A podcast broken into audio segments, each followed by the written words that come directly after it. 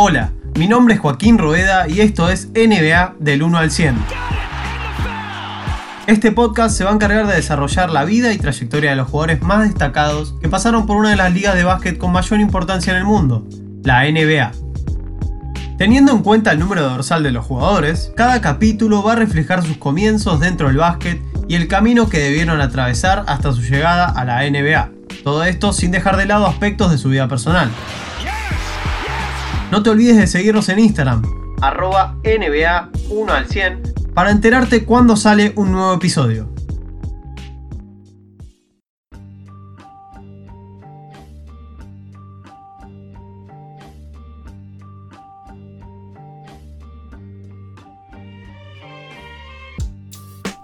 Dicen que no importa qué tan duro trabajes, siempre hay alguien en algún lugar que está trabajando más duro que vos. Adivinen qué, yo soy ese alguien. El recorrido por la carrera de Kevin the Kid Garnett, uno de los jugadores más dominantes de toda la NBA. Finding Aldridge, hand off to Mills, the hot shooter gets it to go. 0.3 seconds to play. Kevin Maurice Garnett nació en Greenville, Carolina del Sur, el 19 de mayo de 1976. Sus padres, Shirley Garnett y O'Lewis McCullough, nunca estuvieron oficialmente casados. Es por esto que después del nacimiento de Kevin, su padre los abandonó, por lo que Shirley tuvo que hacer las veces de padre durante sus primeros años de vida. El interés por el básquet apareció a temprana edad, al igual que su habilidad para jugarlo. Es por esto que terminó asistiendo al Instituto Maulin, donde formó parte del equipo durante tres años. Allí fue nombrado Mr. Basketball por el estado de South Carolina. Si bien Garnett mostraba un buen desempeño tanto en el parquet como en el aula, un evento desafortunado iba a hacer tambalear al joven jugador. Luego de haberse involucrado en una pelea racial, Kevin sería arrestado y acusado de linchamiento de segundo grado. A pesar de que al poco tiempo se levantarían todos los cargos, decidió que su paso por Maulin había terminado. Fue así como sería trasladado a la Farrow Career Academy en Chicago, Illinois, para disputar su cuarto año de instituto. Durante este periodo lideró su equipo a conseguir un balance de 28 victorias y 2 derrotas. Además, Garnett sería nombrado mejor jugador nacional de instituto del año por USA Today y Mr. Basketball por el estado de Illinois, luego de promediar 25,2 puntos, 17,9 rebotes y 6,7 asistencias. Además de todo esto, sería elegido en el primer equipo del All America. En los cuatro años que estuvo en el instituto, Garnett firmó 2.533 puntos, 1.807 rebotes y 739 tapones. Fue nombrado MVP en el McDonald's All America Game, donde consiguió 18 puntos, 11 rebotes, 4 asistencias y 3 tapones. Ya con 19 años cumplidos, Garnett supo de lo que era capaz, y fue por eso que decidió ir más allá. With the fifth pick in the 1995 NBA draft, the Minnesota Timberwolves select Kevin Garnett from Farragut Academy in Chicago. El 28 de junio de 1995, Kevin Garnett sería elegido en la quinta posición del draft de la NBA por los Minnesota Timberwolves, y se convertiría así en el primer jugador luego de 20 años en entrar a la NBA directamente de un instituto. El equipo al que llegaba estaba pasando por una etapa de transición, es por esto que en un principio el jugador empezaría desde el banco. Sin embargo, con la llegada de Flip Sanders al puesto de entrenador, Kevin pasaría a formar parte del quinteto inicial. Junto con Tom Gugliotta, fueron los encargados de liderar a su equipo en puntos. De todas formas, el recién llegado a la pivot no mostró un nivel de superestrella de inmediato, aunque su año de rookie fue aceptable. Promedió 10,4 puntos, 6,3 rebotes y 1,8 asistencias por partido. Incluso pudo entrar en el segundo mejor quinteto de novatos de la temporada. A pesar de contar con un equipo prometedor, los Timberwolves finalizaron su séptima temporada consecutiva por debajo de las 30 victorias y no pudieron entrar a playoff. Antes del comienzo de la 96-97, el equipo de Minnesota realizó un traspaso el mismo día del draft. Intercambió los derechos de Ray Allen por el base Stephen Marbury. Esta nueva incorporación iba a ser más que positiva para el equipo, ya que Marbury aportaría lo suyo para que al finalizar la regular season terminaran con un récord de 40 victorias y 42 derrotas, que le serviría para ingresar por primera vez a playoffs desde su creación en 1989. Durante esta etapa, KG promedió 17 puntos, 8 rebotes, 3,1 asistencias, 2,1 tapones y 1,7 robos de balón por encuentro, completando incluso dos partidos con 8 tapones. Además, junto a Gugliota, fueron seleccionados para jugar el All-Star Game, convirtiéndose en los primeros jugadores de la franquicia en conseguirlo. Ya en la postemporada, los inexperimentados Timberwolves debían verse las caras en primera ronda con los Houston Rockets de Hakim Olajuwon, y como podía esperarse, el debut en playoff no fue del todo agradable. Minnesota sería barrido en tres partidos. Mejor de los tropezones es aprender de ellos. No solo decir que aprendiste, sino realmente aplicar esas cosas. En la siguiente temporada, los Wolves extenderían el contrato de Garnett por 6 años, y la increíble cifra de 126 millones de dólares. Muchos habló acerca de la jugada que realizó el equipo. El contrato era muy arriesgado y lo dejaba sin posibilidad de fichar nuevos jugadores, debido al poco espacio salarial que quedaba. Sin embargo, a pesar de todo el revuelo, Garnett siguió mejorando y demostrando de lo que era capaz. Esa temporada promedió 18,5 puntos, 9,6 rebotes, 4,2 asistencias, 1,8 tapones y 1,7 robos de balón por partido. Estos números le valdrían una segunda participación en el All-Star Game. Además, gracias a su consistencia, el equipo logró por primera vez en su historia un balance positivo de temporada, 45 victorias, 37 derrotas, y clasificaba por segunda vez a los playoffs. De todas formas, la cosa en postemporada no iba a cambiar mucho. A pesar de llegar a 5 partidos, los jóvenes Timberwolves caerían en primera ronda ante los Seattle Supersonics, liderados por Gary Payton. Las dos victorias conseguidas en esa instancia habían sido las primeras de la historia de la franquicia en playoff.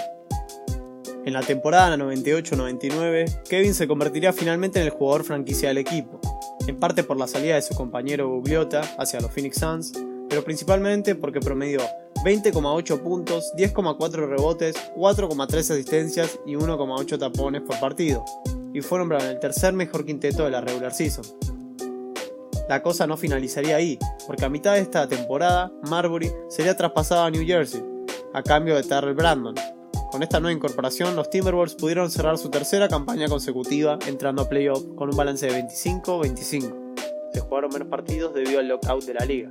De todas formas, una vez más caerían en primera ronda, esta vez ante los Sanatorios Spurs, donde jugaba un joven Tim Duncan, y más tarde se consagrarían campeones de la NBA. En la 99-2000, KG seguiría subiendo el nivel consiguiendo 22,9 puntos, 11,8 rebotes, 5 asistencias, 1,6 tapones y 1,5 robos de balón por partido. Además de figurar por primera vez en el mejor quinteto de la temporada. Los Wolves repitieron lo que ya era habitual, clasificaron a playoff pero esta vez con un promedio increíble de 50 victorias y 32 derrotas. Sin embargo, como también era habitual, perdieron en primera ronda entre Portland Trail Blazers. Durante la siguiente temporada el equipo no estuvo acompañado por la suerte. El primer golpe fue luego de la fiesta de cumpleaños de KG. Al finalizar esta, el jugador Malik Sealy sufriría un accidente automovilístico que le costaría la vida. También, durante ese periodo, los Wolves hicieron un acuerdo secreto con el agente libre Joe Smith, donde violaron el tope salarial que tenía la franquicia, y terminarían siendo sancionados por la liga con 5 años sin poder elegir en el draft, 3.5 millones de dólares y un año de castigo para el general manager Kevin McHale. A pesar de todo esto, el equipo supo entrar por quinta vez consecutiva en playoff y de igual forma perder en primera ronda, esta vez contra los San Antonio Spurs.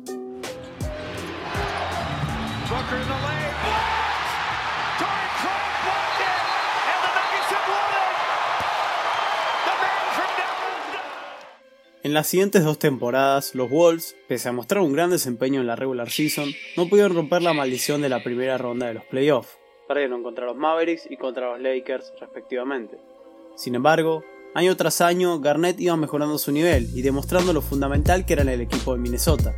Incluso en la temporada 2002-2003, gracias a sus 23 puntos, 13 rebotes, 6 asistencias 1,6 tapones y 1,4 robos por encuentro, formó parte del mejor quinteto de la temporada y finalizó segundo en la votación por el MVP. Pero fue en la siguiente temporada que las cosas empezaron a mejorar para Garnett y los suyos. Los Wolves, que durante varios años habían enfocado todo en la figura de KG, reforzaron su roster, realizando varias incorporaciones que prometían. El alero Latrell Sprewell, el veterano base Sam Cassell, doble campeón de la NBA con Houston Rockets, y el pívot nigeriano Michael Olowokandi. Fue así como rodeado de un buen equipo, Garnett pudo firmar su mejor temporada en la liga, logrando 24,2 puntos, 13,9 rebotes, 5 asistencias, 2,2 tapones y 1,5 robos por partido, lo que se tradujo en la obtención de la máxima distinción individual de la NBA, el MVP de la temporada. Solo voy a decir gracias a mis compañeros, gracias a los fans y gracias a mi familia. Con estas pocas palabras, el primer MVP de la historia de la franquicia aceptaba la distinción. Luego de finalizar la regular season con un récord de 58 victorias y 22 derrotas, los Timberwolves encararon la postemporada con más expectativas que nunca. Aprovechando esta confianza, pudieron superar por primera vez en su historia la primera ronda. Fue contra los Denver Nuggets de Carmelo Anthony por 4 a 1. La cosa no iba a terminar ahí, porque también pudieron dejar en el camino a los Sacramento Kings en una dura serie que se definió en 7 partidos no solo habían logrado romper con la maldición de la primera ronda, sino que ahora se verían las caras con los poderosos Lakers en las finales de la conferencia. Pero la serie no iba a ser para nada buena para los Wolves. En esta instancia, Cassell sufrió una lesión y debido a la baja también por lesión del base suplente Troy Hudson, el equipo se vio obligado a utilizar a su tercer base, Derrick Martin, y a su escolta tirador, Fred Hoiberg, en esa posición, e incluso por momentos, Kevin tuvo que hacer las veces de uno. A pesar de dar batalla, el panorama no era alentador para el equipo de Minnesota, y fue así como caerían 4-2 ante los de California.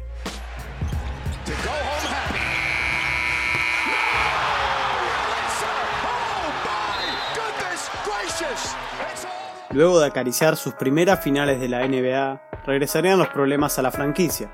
Cassell y Sprewell pedían a gritos una mejora en su contrato, y su malestar se hacía notar en el parquet. Sin el Big Three de Minnesota en su máximo nivel, el equipo quedó fuera de los playoffs de la temporada 2004-2005, luego de disputarlos por 8 años consecutivos. En la siguiente temporada las cosas no iban a mejorar. Cassell sería traspasado a Los Angeles Clippers y Sprewell, después de recibir una oferta de renovación de contrato por un monto sumamente inferior, decidió retirarse de la NBA. Los Three Wolves de Minnesota se habían desintegrado, ahora solo quedaba Garnett. Los Timberwolves se convertirían en un equipo mediocre, consiguiendo un récord de tan solo 33 victorias y 49 derrotas, el segundo peor balance desde que Garnett había llegado al equipo. La frustración de Kevin era cada vez más evidente, incluso en una entrevista que le estaban realizando, no pudo aguantar las lágrimas cuando le preguntaron por el presente del equipo. Sigo dando todo lo que tengo por los Wolves, sin embargo seguimos perdiendo y perdiendo. Luego de finalizar la siguiente temporada con un balance igual de malo que el del anterior, el propietario de la franquicia, Glenn Taylor, comentó que tenía en mente traspasar a Garnett. Lo que empezó como un rumor terminó tomando fuerza y, si bien había muchos interesados, el 31 de julio de 2007, The Big Ticket sería traspasado a los Boston Celtics a cambio de 5 jugadores, un monto de dinero y una elección de primera ronda de Boston del draft de la NBA de 2009, convirtiéndose así en el traspaso con más contraprestaciones de la historia por un solo jugador.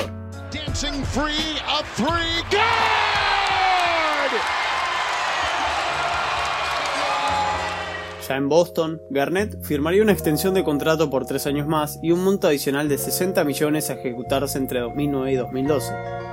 Como era de esperarse en su primer partido, no se guardó nada. Anotó 22 puntos, capturó 20 rebotes, repartió 5 asistencias, robó 3 balones y colocó 3 tapones, en los 38 minutos que estuvo en pista frente a los Washington Wizards.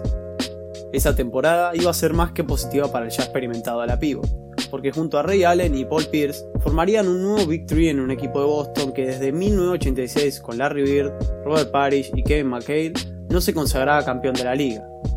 Las cosas pintaban más que bien. Garnett se pudo alzar con el premio a mejor defensor del año, convirtiéndose en el único jugador en la historia de la franquicia en conseguirlo, y los Celtics conseguirían entrar a playoff.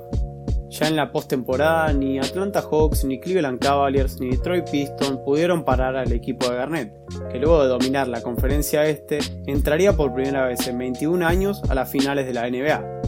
El rival, Los Ángeles Lakers de Kobe Bryant y Paul Gasol. Los dos equipos llevaban con todas las de ganar, y como se esperaba, fue una de las series más parejas y emocionantes de la historia de la liga, en la que cada uno lo dio todo. Finalmente la cosa se definió en un espectacular sexto partido de Boston que terminaría con 39 puntos de diferencia en un 131 92 y con un Big 3 que sumaría 69 puntos. De esta manera Kevin Garnett obtendría por primera vez el anillo de la NBA, y lo festejaría con su gente lleno de euforia y emoción al grito de nada es imposible. Para la siguiente temporada, los Boston Celtics eran los favoritos para la defensa del título. En 2009, Garnett jugaría el All-Star Game de la NBA por decimosegundo año consecutivo, pero el próximo partido, luego de esto, frente a Utah Jazz, KG sufriría una lesión grave en la rodilla derecha que lo obligaría a perderse los siguientes 14 encuentros. Ya en los playoffs, los Celtics, sin uno de sus jugadores estrellas, caerían en las semifinales de conferencia ante Orlando Magic por 4-3. Borrón y cuenta nueva. En la temporada 2009-2010, los Celtics, con Garnett ya recuperado y con un recién llegado Rashid Wallace, tenían una sola cosa en mente, quedarse nuevamente con el anillo. Tras una regular season más que buena, los de Boston buscaban hacer lo suyo en playoffs, y como era de esperarse, no decepcionaron. Acabaron con Miami Heat, Cleveland Cavaliers y Orlando Magic. Ya en las tan ansiadas finales de la NBA, la historia se repetía. Para poder quedarse con el anillo, debían enfrentarse a Los Ángeles Lakers de Phil Jackson. Pero esta vez, la cosa no iba a terminar bien para los Celtics, ya que perdían en un séptimo partido con un Kevin Garnett errático ante la gran marca de Gasol. Dejada atrás esa final, el equipo de Boston concretó una buena temporada 2010-2011. Sin embargo, en los playoffs, luego de vencer a los Knicks de manera fácil, tuvieron que enfrentarse ante los Miami Heat de Dwayne Wade y caer en cinco partidos con un Rancho Rondo, Paul Pierce y Kevin Garnett que dejaron mucho que desear. Para el comienzo de la 2011-2012, el equipo ya no figuraba entre los favoritos al título, y KG siguió promediando números más modestos, 15,8 puntos y 8 rebotes por partido, como ya venían acostumbrados de su llegada a Boston. De todas formas, en los playoffs pudieron hacer una buena actuación venciendo a Atlanta y a Filadelfia, para luego caer en finales de conferencia, al igual que la temporada pasada, ante los Miami Heat en una serie emocionante a 7 partidos. Ya con 37 años, KG disputaría su última temporada completa en los Boston Celtics, donde fue escogido para participar en el All-Star Game de la NBA 2013, siendo esta su decimoquinta vez. Además, en un partido ante Los Ángeles Lakers, logró un récord personal al superar la marca de 25.000 puntos anotados en su carrera, el decimosexto en lograrlo, y siendo el primero en la historia de la NBA en conseguir esa cifra en puntos, 10.000 rebotes, 5.000 asistencias, 1.500 tapones y 1.500 robos de balón.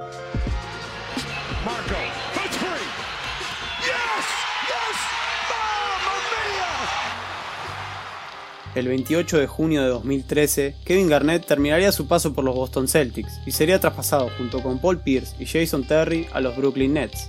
Como se podía esperar, a pesar de tener a su compañero Pierce a su lado, KG ya no podía dar lo mismo dentro del parquet. Eso sí, su entrega y dedicación iba a ser la misma que tenía desde aquel primer momento con los Timberwolves. Los Nets terminarían haciendo una temporada bastante irregular, llegando a tener una racha de 10 victorias y 21 derrotas en el mes de diciembre. Sin embargo, podían clasificar en la sexta posición a los playoffs. Una vez allí, se enfrentarían con los Toronto Raptors en una serie muy cerrada que se definiría en un séptimo partido a favor del equipo de Garnett, el cual promedió 8,5 puntos y 5,4 rebotes.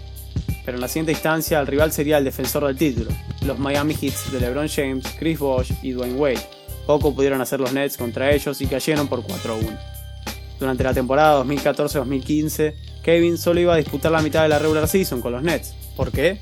Sabiendo que el ocaso de su carrera se estaba acercando, decidió volver al equipo que confió en él desde un principio.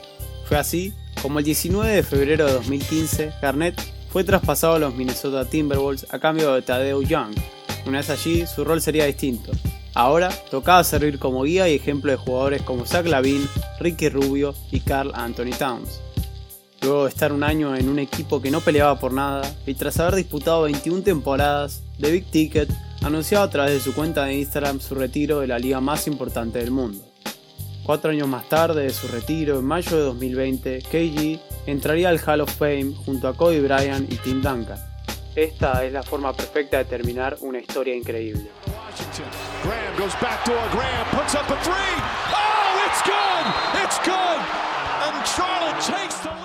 Gracias a su entrega, Kevin, The Big Ticket, Garnett, supo quedarse en el corazón de cada uno de los equipos en los que jugó.